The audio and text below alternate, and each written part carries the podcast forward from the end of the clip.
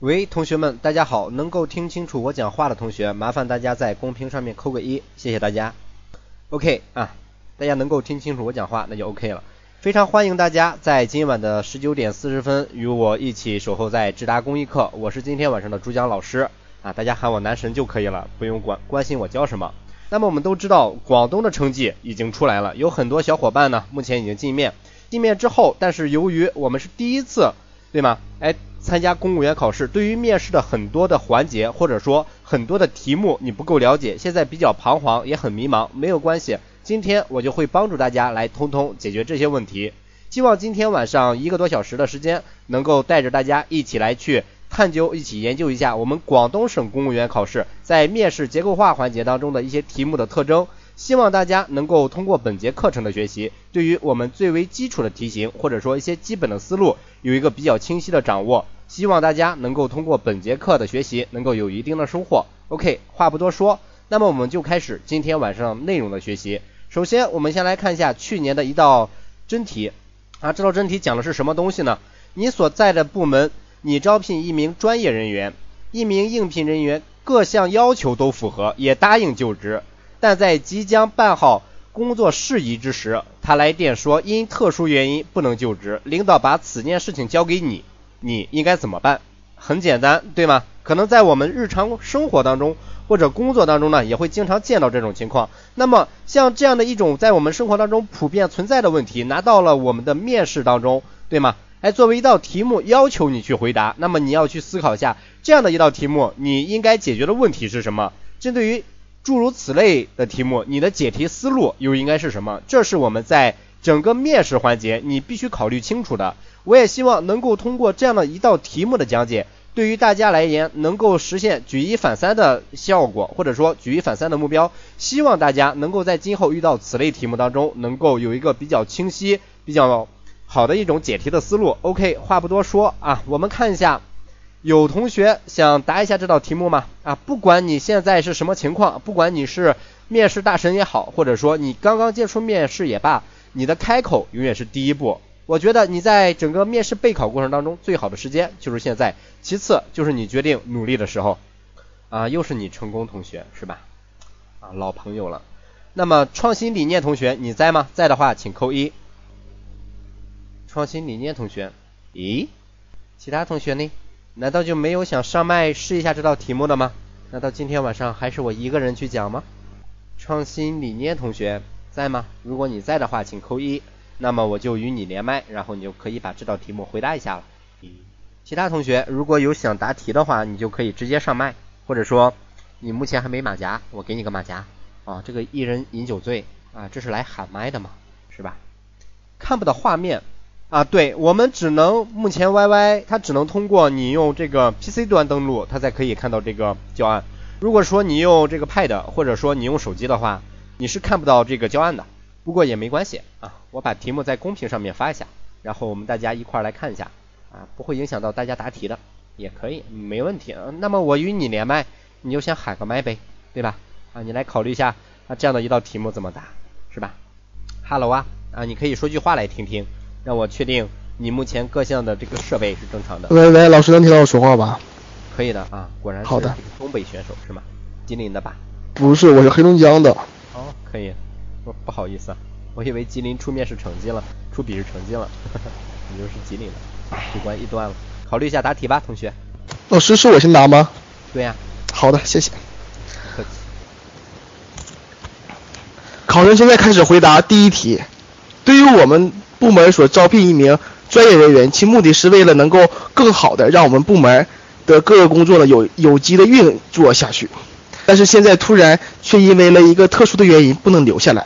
领导既然把此事交给我，那我首先我会秉着一个认真负责的态度来去处理此事。第一点，我会先去与这名工作人员进行一个沟通，了解一下他的特殊人他的特殊原因是否能够讲出来。如果要是能够讲出来的话，去向他去了解一下他的特殊原因，我们其他的工作人员是否能够去帮助他？要是能帮助他的话，那么我们会抽出一定的时间去帮助他，不管是物质方面的还是精神方面的。毕竟留下我们的一名专业人员呢，也能为我们的工作减少一定的压力，也能够更好的为我们工作打下一个夯实的基础。第二点，当然也有可能他的特殊原因呢，是因为一些隐私方面的原因，并不方便去透露，并且呢，他也有一些别的其他的想法。那对于他的一些想法呢，我也会看，我也会去把我们的工作要求也会跟他去说明，看看他能否能够串开他的一个特殊的原因或者是一些想法，并且呢，也是希望他能够最终能够留下来。当然，他如果要是有一些特殊的想法，并不能够去向我们去说，也不方便透露的话，那我也会把他的离职的原因呢，也会一一的记录下来，并把此事情的结果呢，向我的领导进行一个有效的去汇报。以上就是我对于此事情的一个处理。回答完毕。啊，首先值得肯定的一点是，这位同学答题的气势很足啊，这是我们值得每一位同学去学习的。同样，在我们的面试考场上，我们每个同学也应该有这样的一种气势，对吗？最起码你让考官感受到，在整个面试环节当中，我没有怯场，对吗？我这个心态是摆得很正的，不会因为是一场，对吗？决定人生命运的考试而会显得紧张。那么我们简单点评在外在形式方面的内容之后，我们来看一下在具体答题内容方面它存在哪些问题。首先第一点，你一开始就说了一句，我会秉着认真负责的态度去做这件事情。同学，我问你一下，你说你这句话说出来之后，会对你的答题有帮助没有？很显然，这种答案或者说你这个答案的内容它是没有帮助的，对吗？我们面试的过程当中，我不需要你去把一些对吗无关紧要的话你去给我讲出来，我要就短短的几分钟的时间，你还不去讲重点，而去东扯西扯，你认为这样的一种？答题的方法，或者说这样的一种答题的思路，它是值得肯定的吗？显然不是吧，对吗？我们要的就是直面问题，题目让我们解决什么问题，我们就直接解决什么问题就可以了。你没有必要去在一些没有关系的方面去思考，或者说你去作为你作答的内容，这是第一点。第二点是工作人员还是前来什么呀？喂，卡不卡？应该不卡吧？Hello 啊？不卡不卡，我能听到你说话，能能，我一直听着。嗯。那么第二点的问题就在于，你说他是什么呀？应聘人员不是工作人员，这个问题就是比较严重的，对吗？这说明什么？我没有审清楚题，或者说前期我并没有一个清晰明了的答题思路，去告诉我应该怎么答题。可能你是出于紧张，可能是口误。那么这样的一种口误，表面来看可能是啊，我下次注意。但是你放心，如果你不去对这个问题引起足够的重视的话，你下次依旧会犯这类问题。对吗？你依旧会存在这个问题，是不是很正常的问题？所以说，在我们面试的过程当中，你应该做到的就是把握细节，把每个不应该出错的地方你不去出错，那么你就可以考出一个比较好的成绩来，对吗？第三点，能否讲出？那么我问你，你去找他打电话，你去问他了。他能不能讲出，肯定不是很重要的问题。那么我们目前重要的问题是什么？他目前存在的困难，我们是否能够给予解决方案？或者说，目前我们存在的问题，我能否给予一个解决方案？这是关键，这是核心，对不对？他不能讲的话，你怎么办？你没有办法。另外，你去帮助他，帮助他根本就不切实际。那我们在我们的日常生活当中，你这是在例行公事，你会去帮助一个与你没有任何关系的人吗？你显然不会的，对不对？那么你就是在此说。我去帮助他，我和我的同事去，不管物质、精神上面的，你去帮助他，你觉得有这个必要，或者说存在这种可能性吗？对不起，我们这你没有这个圣，你没有这颗圣母心，对不对？我们只要在我们的什么呀，本职工作岗位把我们的工作做好就可以了。你还在扯去帮助他，你咋不去献血呢？对不对？所以说这个问题它本身就没有必要在此提出来，对不对？现在可以理解吗？你怎么帮助他？那么你帮助他是什么问题，对不对？你前面既然分类了，第一个能否说出自己的哎这种什么呀，哎自己的困难之处，或者说不想来的原因，那么他又有什么呀？哎不说出来，那么你现在单纯的去讲的是什么呀？哎没有一个具体明确的范围，它存在什么样的问题，而是在空谈对策，或者说。空泛的你去提出一些解决意见，那么这样的问题就会很容易导致你答题比较虚，对不对？你根本就没有一个真实存在的问题摆在你的面前，那么你去解决什么问题就更加无从谈起了，对不对？你咋不说让他树立中国梦呢？是不是？对吗？没有老师，主要是一点，我怕我给他这个具答具体的，我怕我想不到那么多，完了我就不敢给他展开去答，这一点我特别怕。就是因为你担心这个问题，所以说接下来我们才应该去解决这个问题。第二个问题就在就在于什么呀？你在整个的思考过程当中，你既然能够明确自己在答题当中存在的一一些这种哎短处或者说弊端，你去刻意的去避开这些弊端，这种表面上你确实避开了，但是就你整个答题而言，你没有切合到日常生活实际当中，你去思考，哎，有可能这名同事或者说这名专业人员他目前存在什么样的问题？那么我们就你就可以用我们日常的情况，你去思考一下。你明明你可以去一个单位工作，但是你不去，什么原因？最简单的原因是啥？你嫌钱他可能找到一个更好的工作，对对吗？你嫌钱少呗，家庭等其他个人因素，对不对？那么我们在此，你肯定不会想到方方面面，对吧？我们正常人也没有办法经历这么多。你毕竟不是负责这个人事招录工作的，同时你也不是这个 HR 在单位当中，你不可能说你面面俱到的去负责这些所有的事情。哎，这种情况下我们应该怎么办？很多的情况它肯定是客观存在的。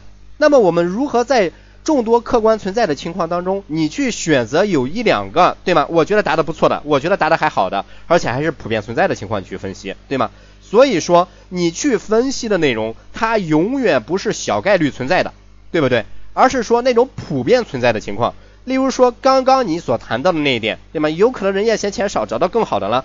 这样的话，你走就可以了呗。那么他走之后，我们后期单位的招录人员的工作怎么办？你这个问题是必须考虑到的，对不对？我们凡事总要给自己留一条退路。你不能说我们单位这一名人员我们招聘不到，整个单位的工作就停止了，对不对？如果他不来的话，我是否还有其他的补救方案？我是否还可以通过其他的方式再次进行人员的招聘？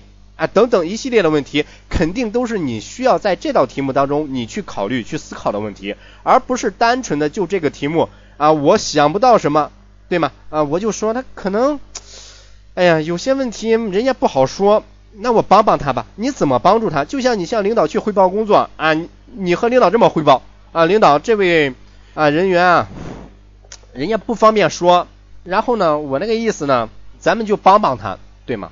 嗯，不管精神啊、物质呀，是吧？缺钱给钱，缺爱给爱，对不对？啊，我们去帮帮他啊。你觉得领导听到你这样的答案，他会满意吗？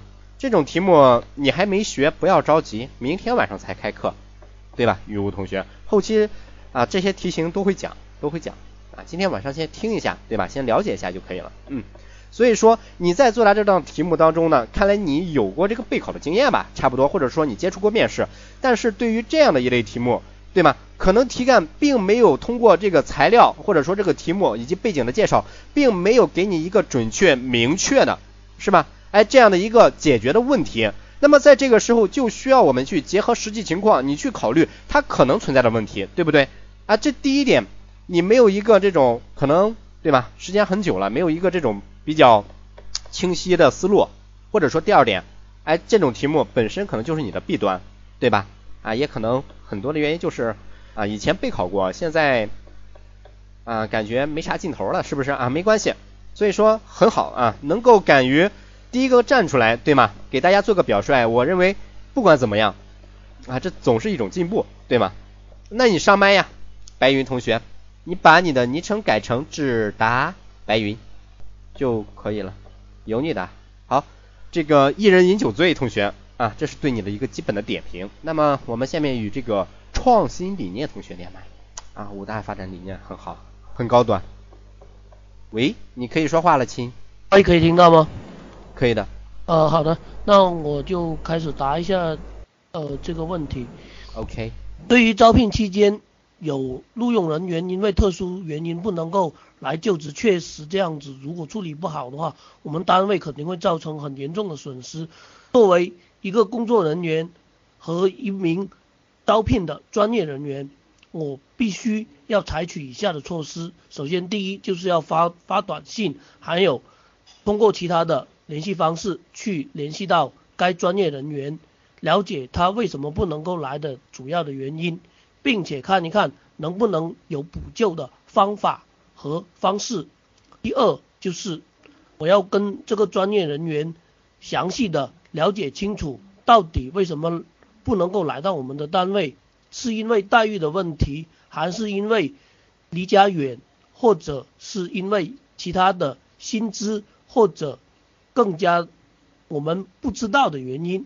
了解清楚之后，我们会向他解释我们单位对于薪资待遇和各方面的这些招聘的工作，特别是招录这个环节，绝对是按照国家规定来做的。所以，我们完全的考核和晋升制度都是以我们国家行政机关的相关文件为依据，并且我们照顾好每一位招录的人员，希望他们能够提升为人民服务的一个价值，同时也希望他们以我们单位工作为自豪和骄傲。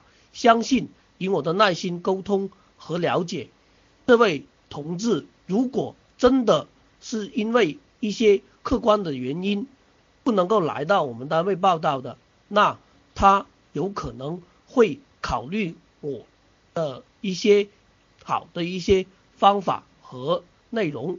第三就是，如果确实这个专业人员在我解释了之后也没有办法来到我们单位进行录用就职，那我会根据实际的情况核实。相关的事实是否正确，并且看清楚到底需要多少时间才能够解决好这个问题，上报反馈给我们的上级领导，请求我们上级领导重新审批该人员入职的环节，并且邀请要求这位专业人员写清楚不能入职的原因，签字签名，按好手印。同时，我会做好应急预案和准备好后备人员的替补工作，再次呈报我们的领导。相信总会有人到我们单位来任职的。最后，我当然不希望该专业人员因为自己个人的原因就放弃了这个很好的机会。他如果有更好的推荐的话，可以向我们来沟通，并且希望。此次事件可以得到一个很理想的解决。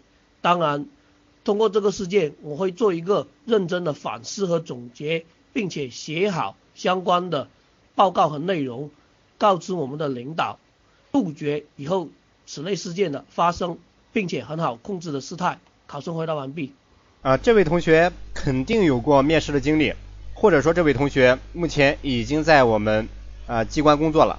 对吗？政府机关工作了，因为为啥呢？他刚刚讲过了一点，就是说你要求他把不能来的原因写清楚。这个东西，如果咱们说专业点是啥呢？啊，就是我不去呗，是吧？这是可以的。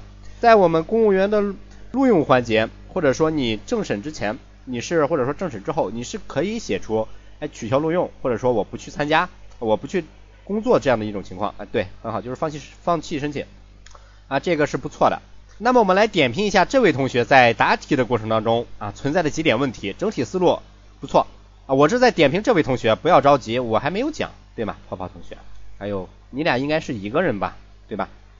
那么我们来看一下，在这位同学答题过程当中，他存在的哪些问题啊？一会儿我会讲这道题目，不用着急，对吧？啊，你先听一下他人在答题当中啊，不会的，不会的，放心，每个人的思路不一样，我的点评仅仅是针对于。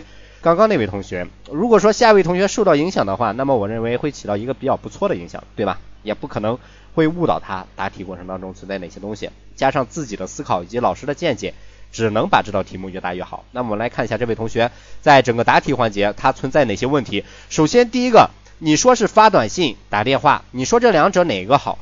如果说在我们真正的录用环节肯定会直接电话联系，对吗？如果不是群发消息的话，肯定会电话联系。那么相当于在这个问题当中，肯定必然的是打电话，不是发短信。为什么呀？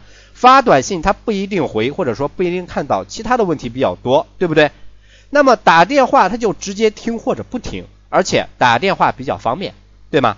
哎，沟通起来比较顺畅一些，哎，得到的信息可能更多一些。这就是为什么我们在总说是啥呀？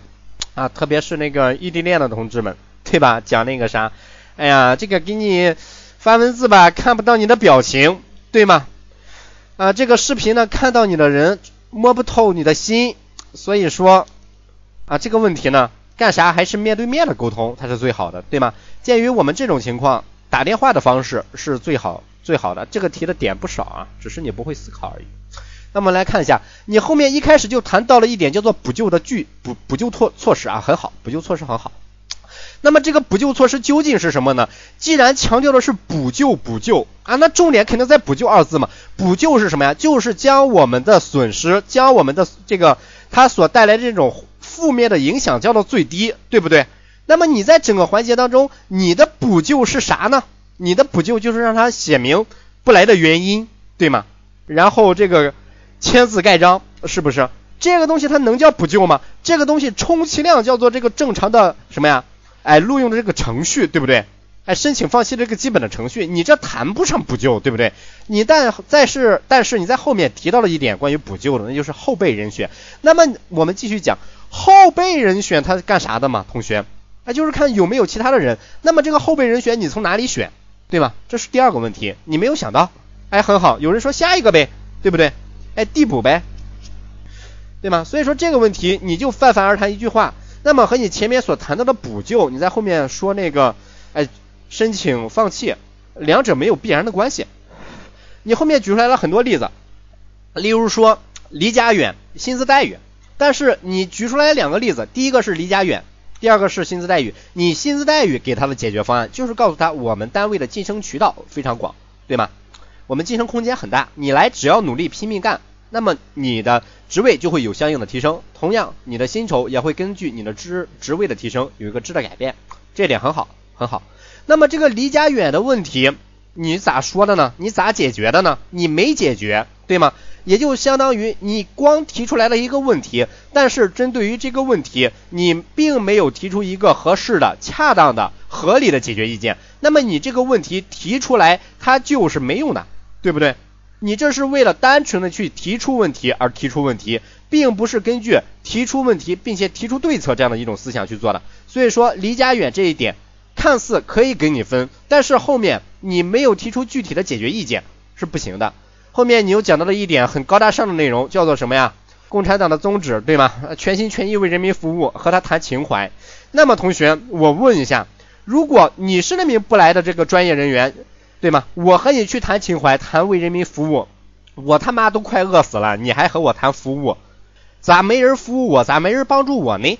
是不是？所以说在此啊，就开始这个比较客套的套路了，是吗？哎，就这个套路它不是特别好，对吗？虽然你做的是为人民工作的这样的为人民服务的这样的一份工作，但是你想一下，在目前咱们这个国家，对吗？我不去否认，肯定有一部分的人他是为人民服务的。或者说他的初衷，或者说他做的事情都是为人民服务的，但是绝大多数的人，他并不是想着为人民服务的。例如说，你们自己扪心自问一下，你们是为人民服务的吗？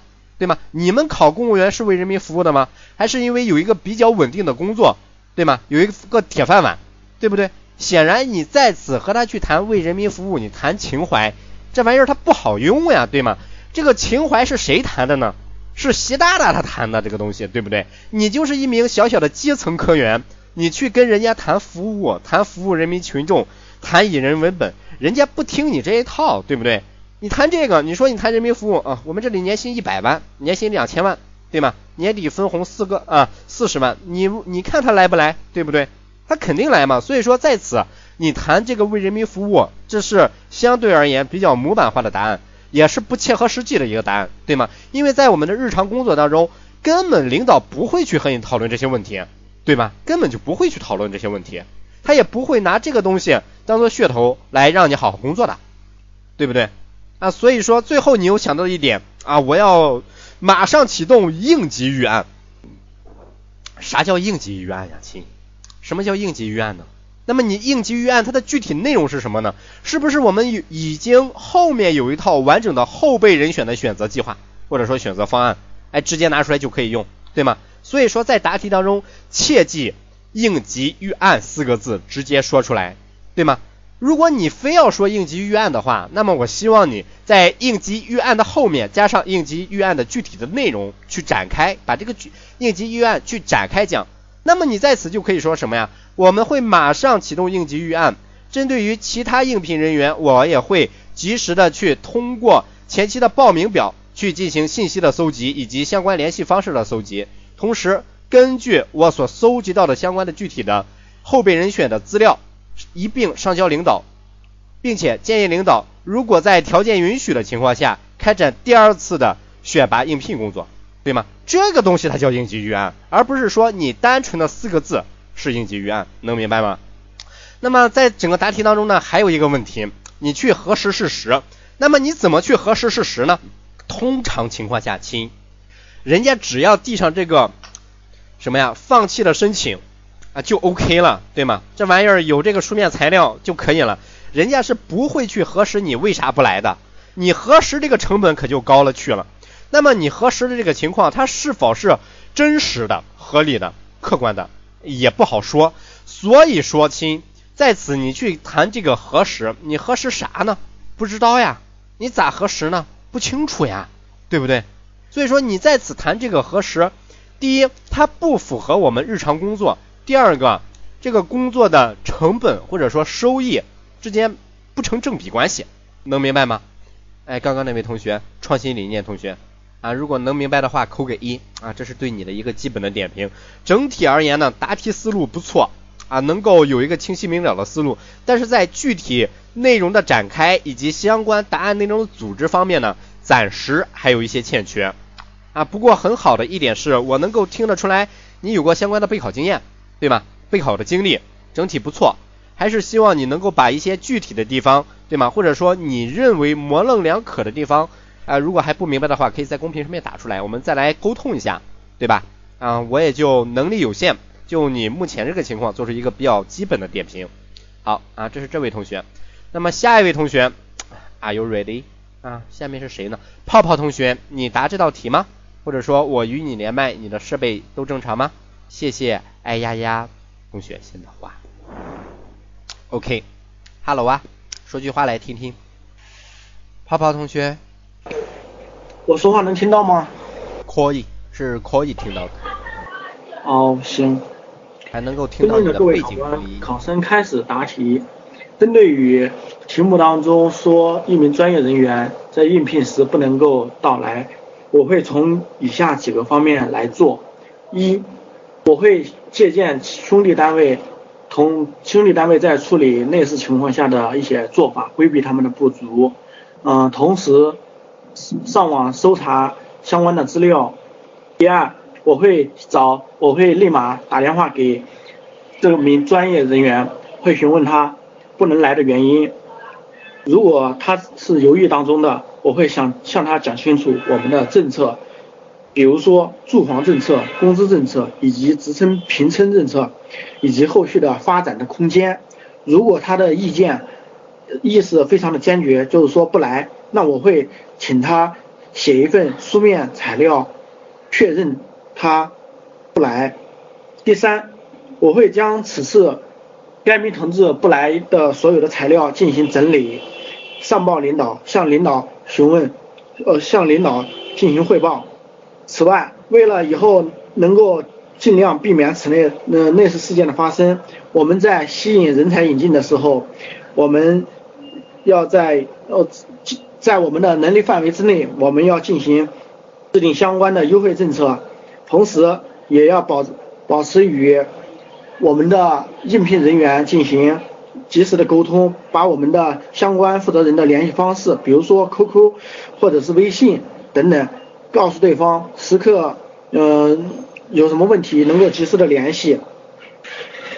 同时，另外，嗯，我们要制定相应的应急预案，比如说我们在制定。候补人员，最后我相信通过以上的方法能够解决我们在人才招在人才招聘过程当中出现的问题。谢谢，考生答题完毕。啊，OK，啊，泡泡同学应该是第一次答题对吗？整体而言呢，这个答题思路啊，或者说答题的内容还可以。啊，这个气势也比较足啊。如果说你在答题的时候呢，能够和我讲课一样这种气势，那就最好了，对吗？最起码我们先从这个形式上面跟给对方一个下马威，对吗？内容好不好，你慢慢听。但是我的气势够，我足够自信，那么这个东西啊，它就可以了。OK，那么我们来看一下具体的内容，在整体答题过程当中呢，我们一一分析存在哪些问题。第一个问题，一开始就说我要借鉴兄弟单位的经验，并且及时的上网去查阅相关的资料，对吗？这句话呢很模板的一句话，同学，以后不要随便的去说，对吗？你说你说这句话对后面的答题有没有帮助啊？同学们，你们自己说。那么你和兄弟单位去借鉴经验，你借鉴啥经验啊？这个经验是否能够适合你们单位的情况？你上网找什么资料呢？同学，你这个东西本身领导交给你，我给你情景还原一下啊。那个小王啊，对吗？前几天呢，咱们招聘那个人啊，突然说不来了，你看看这个事儿咋回事？你去给我啊处理一下，你去给我处理一下。你说这个问题，你还有必要去找兄弟单位吗？对不对？这个东西有没必要去找兄弟单位啊？正常人在做这种问题的时候，他说什么？行，领导，我马上去办。完事之后打通电话问问呗，不就这么简单吗？你整个这个屁大点事儿，你还找兄弟单位？你不嫌给你单位丢人？对，这个一人有罪说的很好，对吗？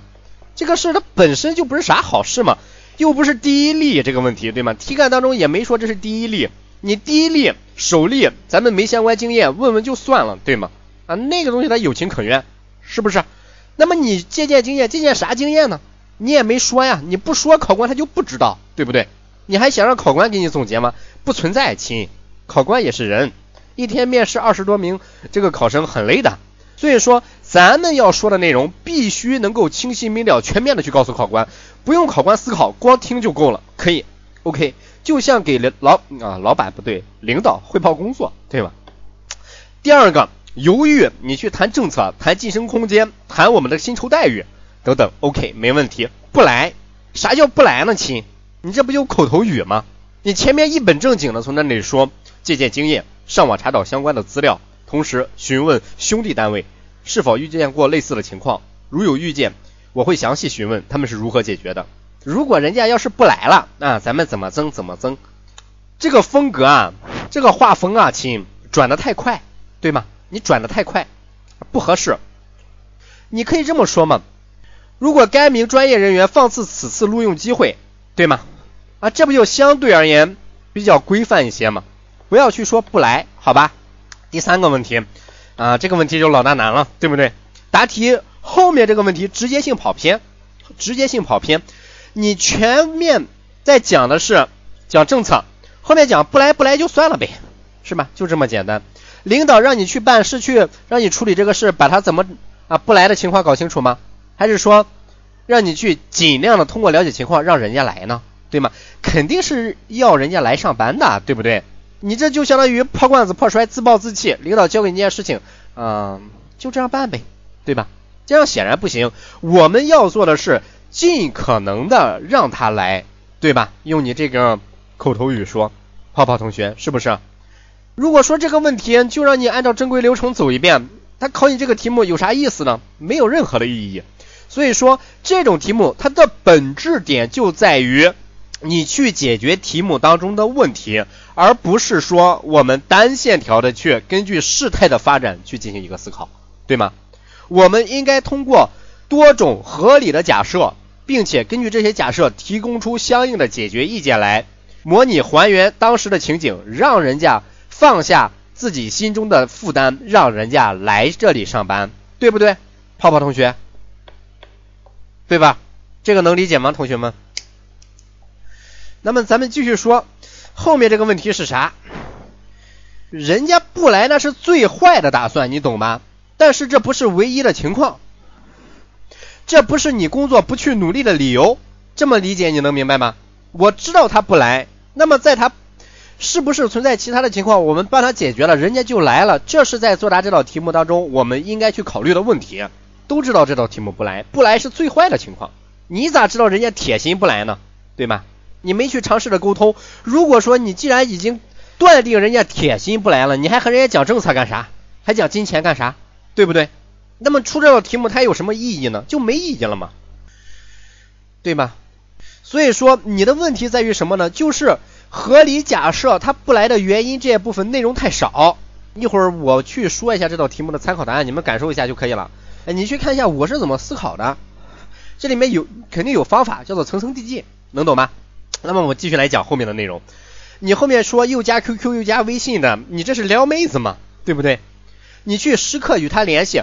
如果题干说由于你不和人家联系，不及时与人家沟通，人家不来了，这个时候你去说在日后，对吗？人员招聘的时候呢，我们要时刻的与对方联系，对吗？勤沟通，对不对？题干人家没说不是由于缺乏沟通的问题，人家不来的，所以说在此你提出来的这个问题啊，和题目的契合度不高，能理解吧？啊，其他同学能理解吗？那么你既然最后一点你想到了制定一个应急预案了，同学，对吗？那么你为啥你不在这个东西？假如说他不来，那么我就用应急预案再招个人呗，活人还能让尿憋死吗？不存在，对不对？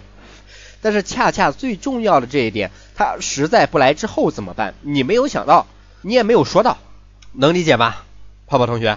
所以说你最终的这个解决的方案你没给他提出来，不来就不来，不来就得了，不来就算了，是不是？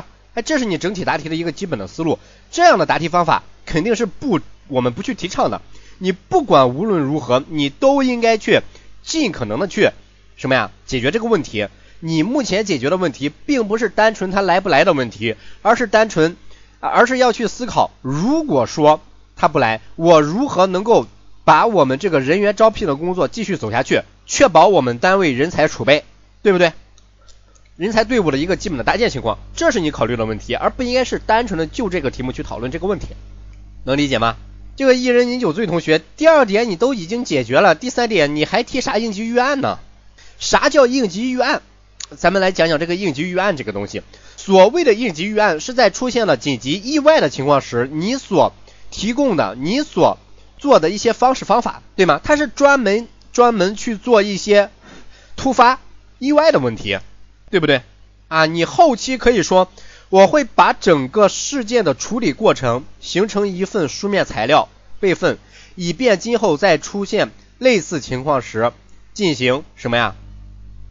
哎，工作的借鉴，对不对啊？你这个时候你去谈借鉴，它是可以的。为啥？我已经有这个先例了，我也有针对于这样的问题我的处理方案了，对不对？好，有同学说反思吗？这个问题和你有一毛钱的关系吗？你反思，啥叫反思？咱们来解思考思考，对吗？反思通常情况下它的运用环境是我做错事情了，我去反思一下自己出问题、出岔子、出错误、出问题了，我去反思反思。在这个题目当中，你出什么问题了？你去反思，你这是，哎呀，这个，哎呀，我想想这个词，你这是这个自我自黑呀，亲，对吗？你这是这个自身的这个毁灭，人道毁灭之后就能迎来世界和平了，对不对？这个问题在整个过程当中，你存在问题吗？你有做的不对的地方吗？亲，你有存在不对的地方吗？这叫 L O Y，你没错，难道不成你这个一日三思吗？招聘流程的反思，我和你讲。这个问题啊，咱们完全没有必要你去反思这个招聘流程。这个玩意儿你是国家招招聘这个人员对吗？这个流程都是固定的，你就是按这几步一二三四五往下走，对不对？你反思这个东西不太合适，对吧？即便说你反思了，也没什么好的方法呀，对吗？并不是说我反思之后，下次我可以优化一下，哎，这个流程不存在，对吗？他妈全国都一个样，你优化你算老几是吗？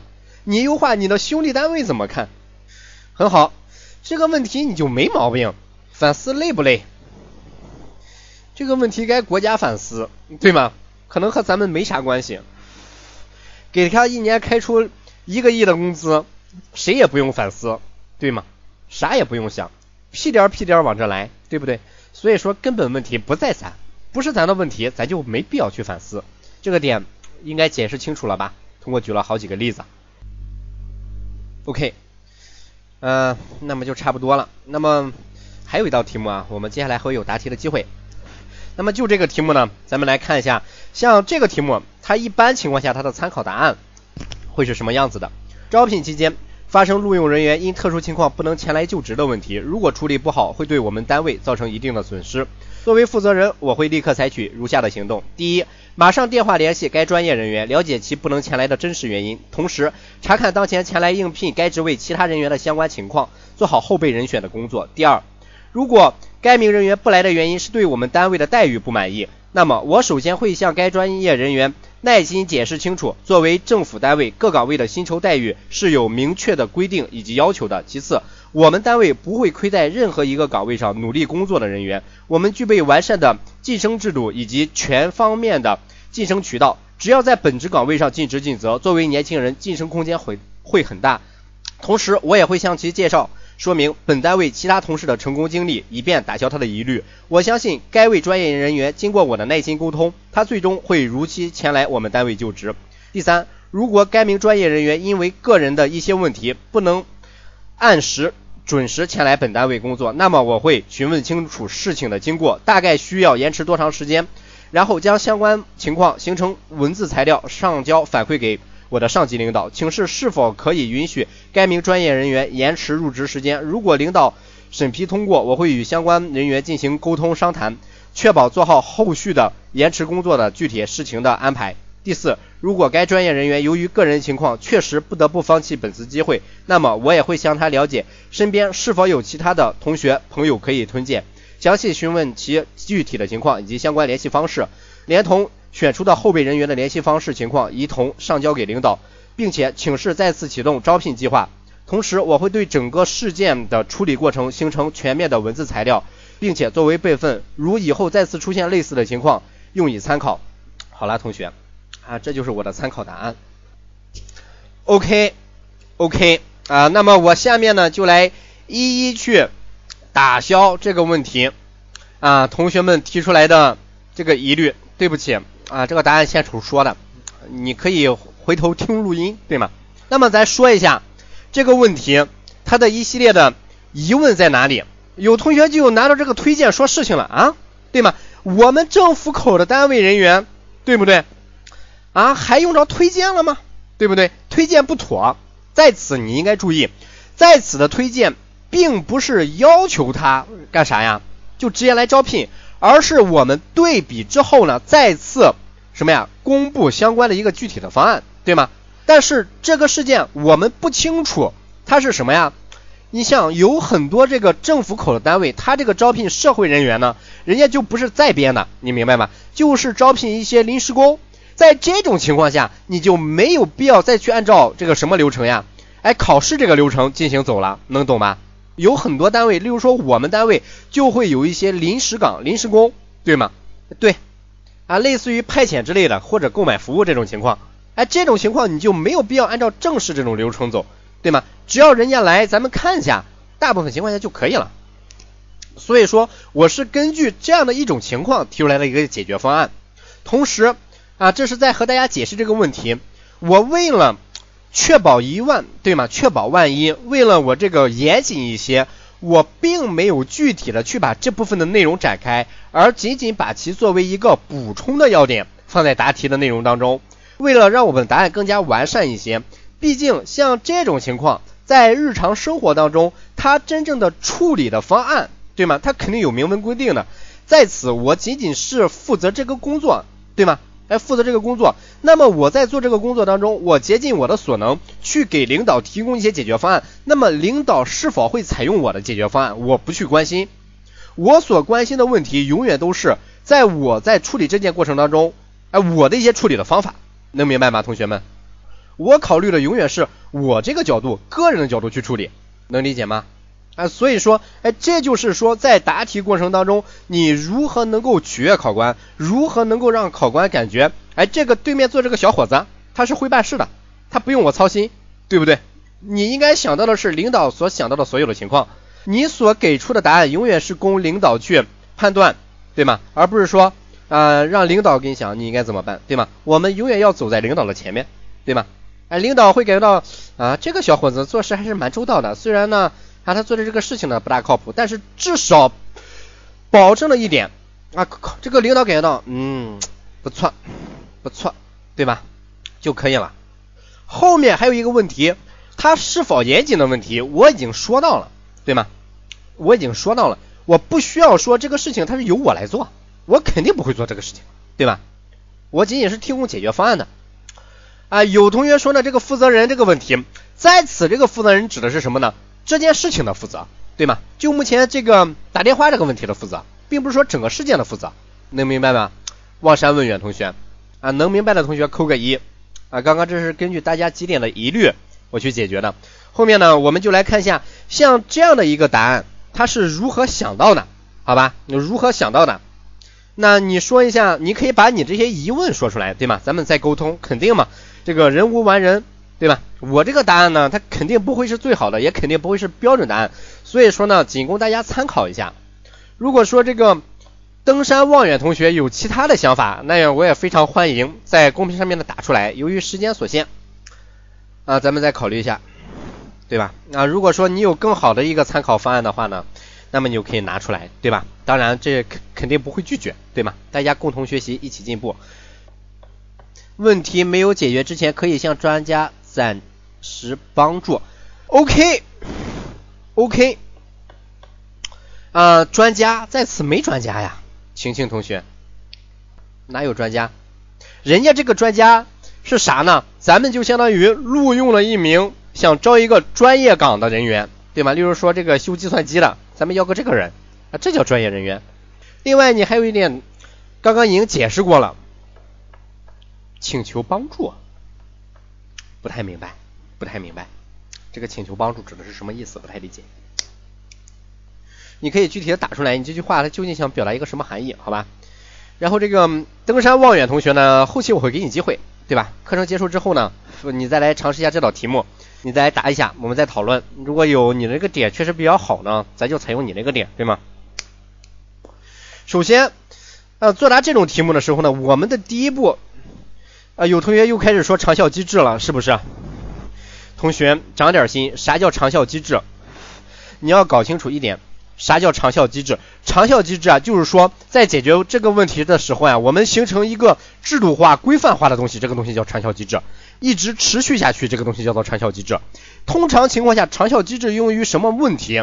它通常应用于政府口出现了问题，我们一形成长效机制，能明白吗？能明白吗？解决政府相对而言大方面的问题的时候，你要形成一个长效的机制。所以说，你们的观念呢，它停留在的问题就是说，可能在学申论的时候，没有考虑到具体在我们日常工作当中这个长效机制的问题。另外，第二点，你就是一名基层的科员，你觉得你能够形成长效机制吗？你是不能够形成长效机制的，对不对？所以说，长效机制这个事情不要去谈，领导安排呢。这件事情应该是由领导临时安排的。如果是负责人，还有必要向领导交你交代你的处理吗？哦，OK。那么我们来看一下这句话，你就明白了，对吗？领导把这件事情交给你处理啊，这里面呢有个两个字叫做领导，对吗？也就是说，领导安排你做一件事情，那么你这件事情做完了，你是否向领导汇报呢？你肯定要汇报吧。第二个，刚刚我已经强调了一点。在此的负责人，他指的是什么人，并不是说整个事件或者说整个工作的一个负责。我目前的负责的问题是什么呀？就是负责去询问他不来的东西，能懂吗？能明白吗？哎，在此是指这个负责人。例如说，你说这个问题，我前面已经了解情况了。这位同学呢，他应该没有仔细听刚刚我的一个参考答案。第一点我就说的，我会电话联系他，询问他的真实原因。在此，我是询问他的真实原因，只不过我了解情况的具体内容。我了解了一个情况，情况一，薪酬待遇不够高，给出了相应的解决方案，对吗？哎，情况二，第二个，人家情况二是啥呢？人家可能现在来不了了，对吗？人家家里媳妇儿生孩子了，对吗？丈母娘生病了，我现在呢，对吗？我这个情况他解决不了，还得这个去你们单位工作，两头出现矛盾。那么说没关系，你说你这个事情什么时候处理好啊？你处理好了你来，对吗？OK，OK。那么我们来说呢，在此第三个问题又有同学提出来应聘人员的情况，因为呢，我现在目前负责的是这一件事情，所以说应聘人员的问题肯定不是主要的内容。所以说，很多同学嘛，在作答题目的时候呢，总想面面俱到，对吗？面面俱到呢，你做的就是一个水桶身材，对吗？我们要做的是前凸后翘的 S 型身材，能明白吗？我没有说给他打电话，我也没有逃避啊，我逃避啥了？还有应聘人员的情况，因为我知道这一方面它肯定不是主要的内容，对吗？这个方面我在此强调了至少三遍。我们说最后确实人家不来了，我想到了一些一些补充的内容啊，这是一个主要的，对吗？我前面已经根据大概率，对吗？我们说的是大小概率的问题，我已经提出了两种的解决方案。后面第三种这个解决方案仅仅是补充的，也就是说一下啊，为了保障课堂秩序啊，稍微一等我会与你连麦，你不要着急，对吗？啊，一会儿那好嘛？那你先来答个题嘛，我听听你的方案，对吗？有同学强烈要求了，来吧，进。很感谢啊，很感谢清风同学给我的个机会。是这样的，我说那个那好吧，那我试着答一遍，如果答的不好的话，那清风老师予以指正，好吧？各位考官，考生开始作答。部门招聘关系到部门未来的发展，领导把这样重要的任务交给我，我会做好以下几点：第一点。提前做好功课，了解该岗位及应聘人员的相关信息，包括岗位的性质、薪酬、未来的发展、岗位的所需要的专业情况，以及应聘人员的数目、其所取得的成绩以及其岗位的相关匹配程度。只有这样才能做到有的放矢。第二点，我会采取直接沟通的方式。通过报名信息中预留的电话号码联系到该该位考生，必要时我会把通话进行录音，并告知考生其那个岗我们单位的基本情况，同时了解考生的相关的诉求和困难。如果该困难是我们单位能够解决的，我会在向领导汇报后帮其进行协调，同时也会。告知这位考生，取得这个机会十分难得，我们岗位对其有十分好的匹配程度，未来发展也非常的好，希望他能够珍惜好这次机会。同时，我会给他一定的时间，让他进行仔细的思考，并给我一个明确的答复。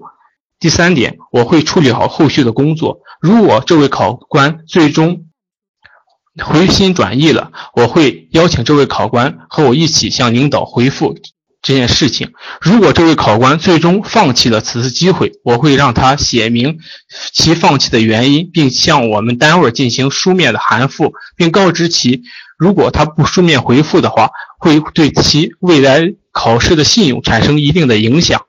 第四。我会给领导形成一个书面的报告，并对领导进行相关的建议。如果该名考生最终确定放弃了此次考试，我会整理相关替补应聘人员的相关信息，对领导的决策进行下一步的建议。考生回答完毕。啊，答题不错嘛，还是很有想法的，啊，还是很不错的，能够很多细节能够展开起来，这一点非常好，还还还蛮不错的。那么我们来说一下。啊，可能我与你之间存在的一些不同的意见啊，咱们做一个基本的简单的交流就好。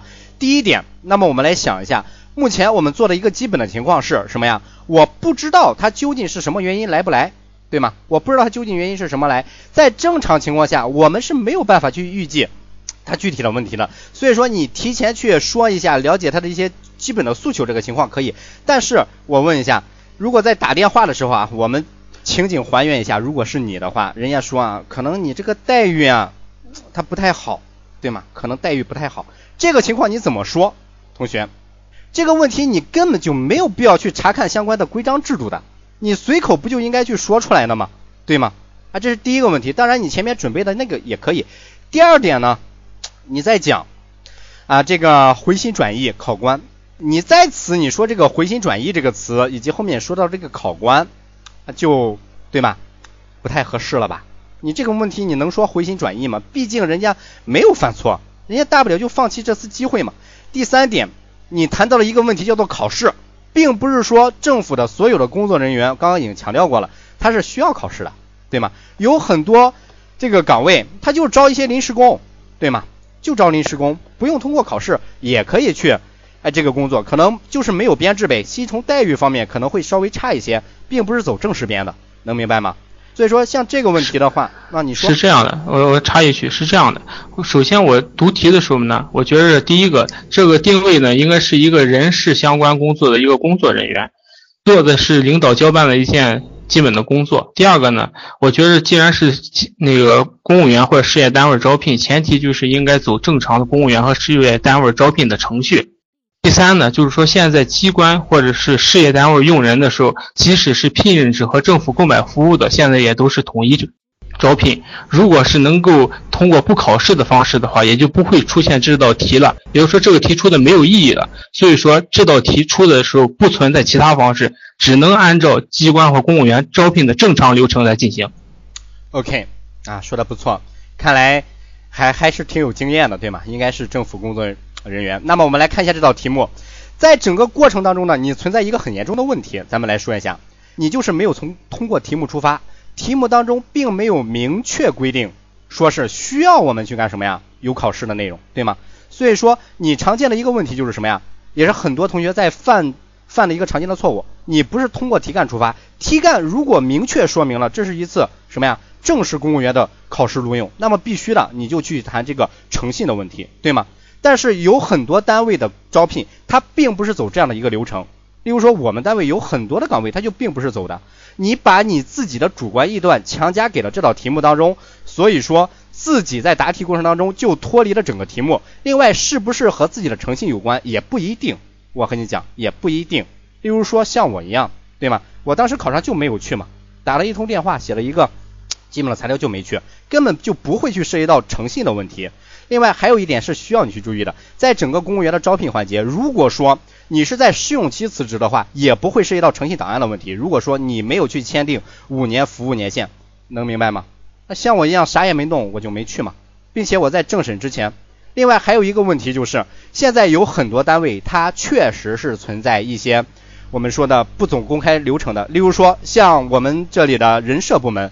他会在我们的政府服务大厅当中设立许多的这个普通的岗，像这种普通岗，第一绝对不会是在编工作人员去工作，第二点，它都是一些说白了啊领导的关系进来的，所以说在这个问题当面，你没有必要去做很多的假设。我们答题的出发点永远是基于题目，而不是说你去脱离题目啊。当然，你想的这么多点非常的好，非常的好，能够想到这么多，说明你肯定有一定的这个工作经验。所以说你这个问题在整体过程当中之所以存在的问题，可能就是由于你没有通过阅读题目，或者说你对对于题目这个理解可能出现了一些偏差，并没有对吗？结合我们的题目去主观臆断的去想成了一个是政府的公开招聘啊，呃，想成了一个是政府的正当的一个招聘的流程。那么还有很多的情况，例如说啊，你谈到了一个人事问题，对吗？人事问题，如果说真正的是人事问题的话，你放心。在这个题目当中，他通常会交给人事科的人去做，对吗？第一，题干没写明这是人事科，对吧？所以说，在政府工作当中，很多的岗位都是比较清晰明了的去划分的，哎，该谁的工作就是谁的工作。像这样的一项工作的话，我们没有必要你去强加很多的现实当中啊这些普遍存在的问题，只要基于题目那就可以了，能明白吗？啊，这个东西啊，大家这个也没必要，我觉得。反正沟通讨论嘛，肯定会碰撞出很多的火花啊！我觉得这位同学也不错，也不错。那个你加我个微信，智达清风，来，后期我们微信上来讨来讨论，好吧？或者说如果有问题的话，你从群里加我 QQ 号也行，我们继续讨论。可能时间有限，不能给你太多的时间。我觉得这这样的一种循环或者说一种沟通互动是一种良性的，我还是本身还比较高兴的，能有同学。啊，能与我直接这这样的沟通还比较少一些，嗯，后面答题当中你可能出于紧张或者说准备不是很足的话，你在后面一直答考官考官，如果说真的在考试当中出现这样的问题的话，啊，可能这个分数就不会特别高啊，反正也没有关系，你的一个思维思路之类的都非常好，可能就是在答题当中第一步做的不是很够，或者说，哎，过往嗯掺杂了很多自己在工作当中的一些工作经验去作答这种题目。那么你还要去思考一个问题，就是大部分我们招聘的公务员呢，首先他是应届生，第二个没有政府的一个基本的工作经历，所以说我们所考到很多专业的问题，它并不一定会在涉及，明白吗？例如说像这个社会呃这个呃诚信记录，诚信记录这个东西，说实话，通常情况下，如果说你在去工作之前，或者说没签订相关的工作协议，呃工作协议五年工作服务期限，他是不会给你记录这个诚信档案的，对吗？一般是不会记录诚信档案的。仅仅你通过一个简单的书面申请就可以去，哎，自动的去申请放弃。并不会对你未来这种考试之类的产生相关的影响啊。在此做一个简单的普及，毕竟有个人的亲身经验在里面，亲身经历在里面，好吧？啊，非常感谢这个啊登山望远同学啊啊非常好，回头加我微信，我们继续讨论，好吧？嗯，那么由于时间太长，我就与你这个断麦了。然后我们后面还有题目，如果说你还有很多的疑问，写书面申请，打电话问这个招考部门，一般情况下没问题的，这种情况没问题，放心吧。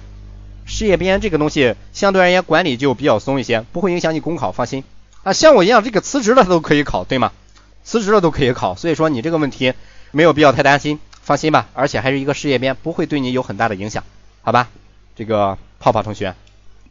嗯，好，我们看一下下道题目啊。政府历来重视三农问题，为此，我村开展活动，想邀请一些农村致富带头人介绍种植技术，以提高我村农民的种植水平。如果你是村干部，你认为你认为开展此项工作的重点是什么啊？谁来试一下？谁来试一下呢？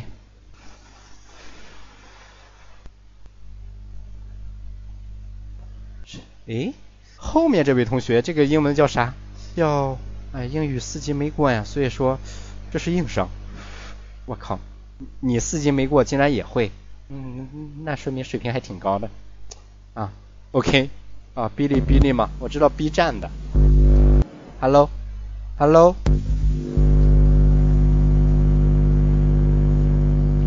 咦，啥情况呢？Hello。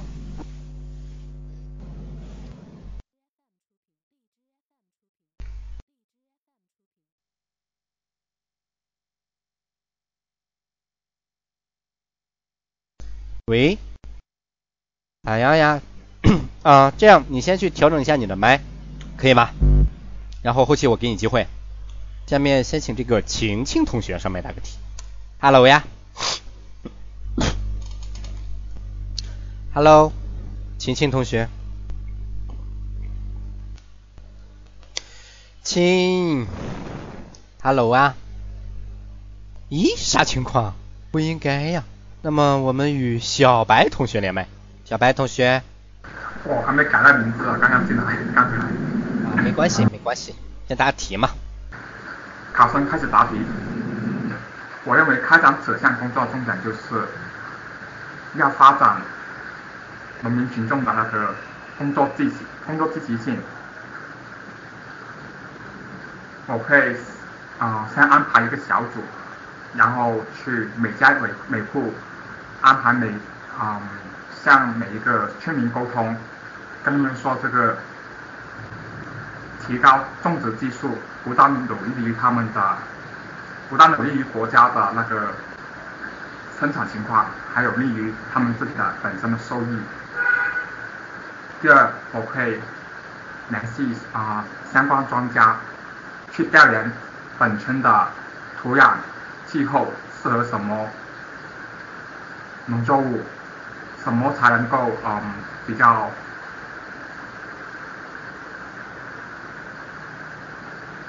相对其他农作物来说带来更大的收益？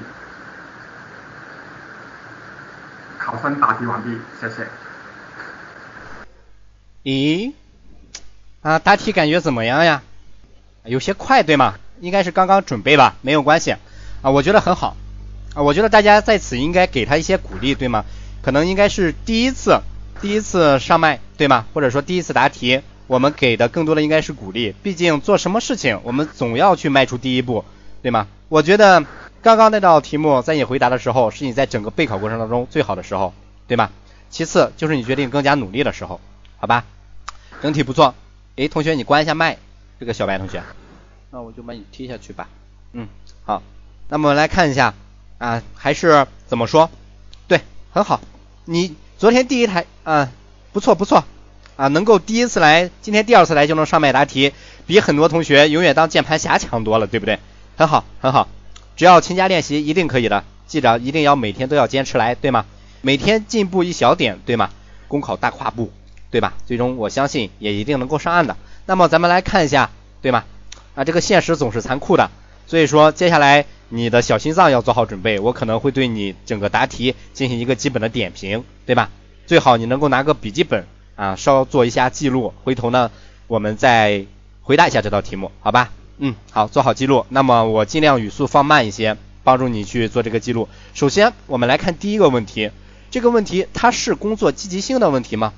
点击抢麦就可以，可能和工作积极性的关联不是很大吧？那么我们思考一下，他让致富带头人介绍种植技术，他的目的是什么？同学们，是不是帮助我们村民致富呀？是不是？是不是帮助我们致富？哎，可能和这个积极性之间，这个就有一定的差别了，是吗？大家思考一下，你去去讨论这个积极性更好一些，还是你就直接去点题，帮助我们村民致富，提高我们村民的种植水平，对吗？哎，可能我们。来讲一下，你这个积极性的提高，它是有一个前提的，是吗？最起码我这个东西我要去会，会了之后我才能够提高，提高了之后才能够致富，对吗？它是一个这样的逻辑。所以说，像这个题目，我们第一步，你不管怎么说，永远谈的是什么呀？它的好处第一点，哎，就题论题的话，永远谈的是什么呀？提高技术水平，对吗？对不对，同学们？那么你第二步，我的技术水平提高了，你可能再去谈，哎，我能够提高，哎，积极性，对吗？提高积极性之后呢，我们接下来你积极性提高了，也有水平了，是不是才可能会致富呀？对吧，同学们？哎，可以吗？这样可以吗？对不对？哎，所以说它基本的一个逻辑是这样的，你直接去谈积极性，哎，可能就有些不太合适了。有的人人家可能他本身就比较抵触这个东西，因为技术不够，所以说人家不怎么积极，对吗？所以说你没有办法直接得出哎提高积极性。那么我们来看一下。第二个问题就是你在答题的时候，你应该去做好审题工作吧。人家问的是什么呀？你开展这项工作的重点是什么？那么同学们，我问一下，究竟什么叫做重点呢？重点是不是这个问题的核心是什么呀？对不对？这个问题的关键是什么？对吗？能理解吗，同学们？而不是说我直接把它单纯的当做一道组织题目，我把整个活动组织下来就可以了。哎，是不是两者还是有一定区别的？能理解吗，同学们，对吗？所以说，你说这个题目，我直接按照一个事情，我去做这个事情，从前往后直接做完，它可以吗？是不是不可以？你这样就会给人感觉什么感觉呀？哎，我整个答题平平淡淡，没有一个什么呀重点的突出，很好。小音响同学说的很对，这道题目它的本质并不是问你整个活动我应该如何开展，我应该如何组织，而是去询问你在整个工作当中我应该注意的问题有哪几个方面，对不对？哎，这个问题大家能理解吗？这是我们通过简单的审题得出来的，好理解吗？哎，这个小白同学能够理解吗？哎，其他同学如果能够理解的话，请扣个一，对吗？哎，所以说，哎，这个理解问题就很重要。哎，这也就是我们说，在整个做题的时候，你的第一步永远是你应该去学会审题，对不对？而不应该说第一步我就去考虑怎么答题。你要去看清楚题干当中问的你是什么，我们根据问题你再去答题，对吗？好理解吗？有同学一再强调经费也是重点啊，肯定是重点，对不对？肯定是重点，为啥呀？有钱能使鬼推磨呗，对不对？肯定经费是重点，请专家可能也是重点。那么我们一会儿我们再去思考，在这么多重点的内容当中，我们是不是应该去结合题目，你去选择一些有针对性、更能够帮助群众、更能够有实实在在效果的一些这个重点问题？对吗？而不应该说那些哎可有可无的，是不是？毕竟我们在作答这个题目当中，第一个时间比较短，第二个我们要用尽量少的点，你去做一件事情是什么呀？同学，哎，去更好的解决这个问题，对不对？你不可能同时罗列出七八点来吧？如果说你去罗列好七八点，那么这个问题就尴尬了，对不对？那个，那么这个问题就尴尬了，你这就在相当于写了一篇申论大作文，对不对？申论大作文通常才有三个分论点，是不是？哎，所以说我们在这种问题当中，你应该做到的是什么呀？优中选优，对不对？能够理解吧？哎，所以说如果你能想到很多的要点的话，那么我建议大家做的事情是两件。第一件，你就要去判断一下哪些点能够更加有效、直接的与这个题目相结合，对不对？哎，有些同学说的很好，哎，这个能理解吗，同学们？哎，第二个点，哪些点是便于你说，或者说哪些点是我比较擅长去讨论的？例如说，有同学说我去谈这个经费，那么你谈经费，嗯，我们村拨款两个亿，然后去这个国外请专家，你觉得可能吗？它不可能，对不对？你是不是还应该去结合实际情况，对吗？毕竟是什么呀？我们村，对不对？毕竟是我们村，能理解吗？哎，所以说这个问题我们是要考虑好的。所以说在整个答题过程当中，我们考虑的点，这种题目相对而言难度可能会有一些，对吗？因为每个人他想到的点不一样，这就是我们组织计划题目最好的一个，哎，最好的一个方面吧，就是每个人，哎，横看成岭侧成峰，我们每个人想到的一些点不一样，对不对？所以说我们没有办法去直接的去否定某个人的点，但是我们可以通过后期的内容，我们来看一下哪些点他说的是比较好的，对不对？哎，这个能理解吗，同学们？能够理解的同学扣个一。所以说这种题目，我们必须要做的一一件工作就是，你要去有一个权衡的过程，你去权衡一下哪些点我答出来能够更加直接有效的实现我的效果，对不对？好，那这是一个最基本的点评。然后小白同学啊，做好记录。如果说还不是特别清楚的话，回头你加我下微信，我再和你讲一下。智达清风啊，拼音全拼都是小写，智达清风拼音全拼都是小写。嗯，好。那么我们有请下一位同学。诶，只恋温暖。那个晴晴同学呢？Hello，只恋温暖同学，我已我已经与你连麦了，你现在说句话来听听。老师，老师。Hello，老师，老师。听得到。啊，好好好。准备一下，嗯。好好。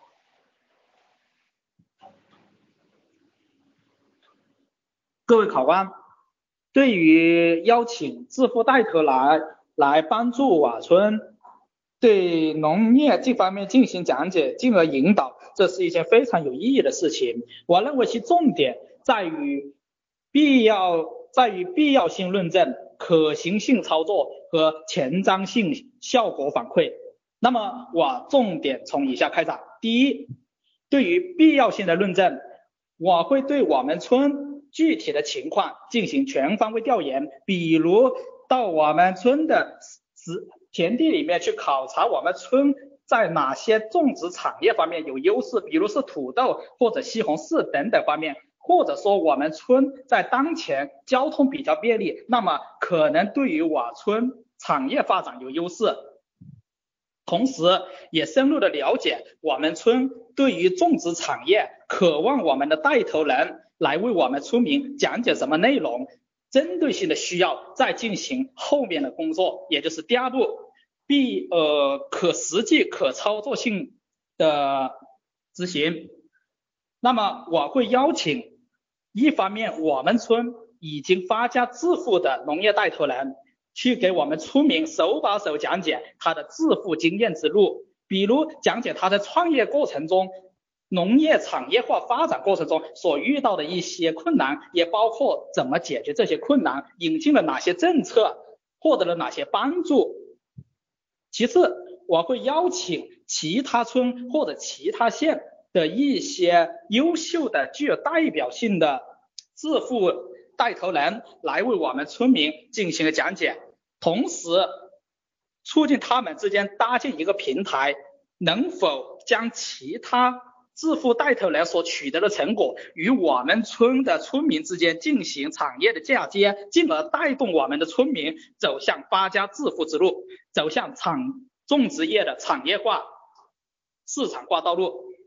第三，对于效果的前瞻性预测以及反馈，我认为是非常必要的。通过我们一段时间致富带头人引进之后。我们对我们村所取得的成绩进行个评估，比如我们在产业发展方面是否取得了成效，比如我们在农业种植科技方面是否取得了成果，比如在我们的销售市场方面是否取得了打开，进而根据统计的结果，根据调研的反馈情况，对于整个过程中所取得的成果和所存在的问题进行个统一的汇总，进而召集大家一起再来商讨。解共同解决存在的问题，发扬优势，进而实现共同富裕。以上是我的观点，谢谢老师。答题不错嘛，答题很好的。嗯，那么整体答题你可能用到的一些规范性的表述，或者说专业化的表述会比较多一些，比如对吧？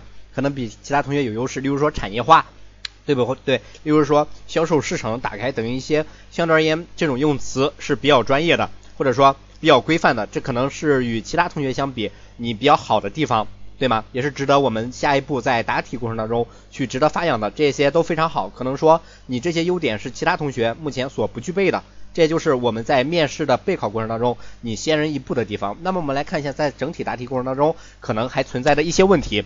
首先来看一下第一个问题吧。第一个问题谈到了一点，一开始啊，这是一件非常有意义的事情。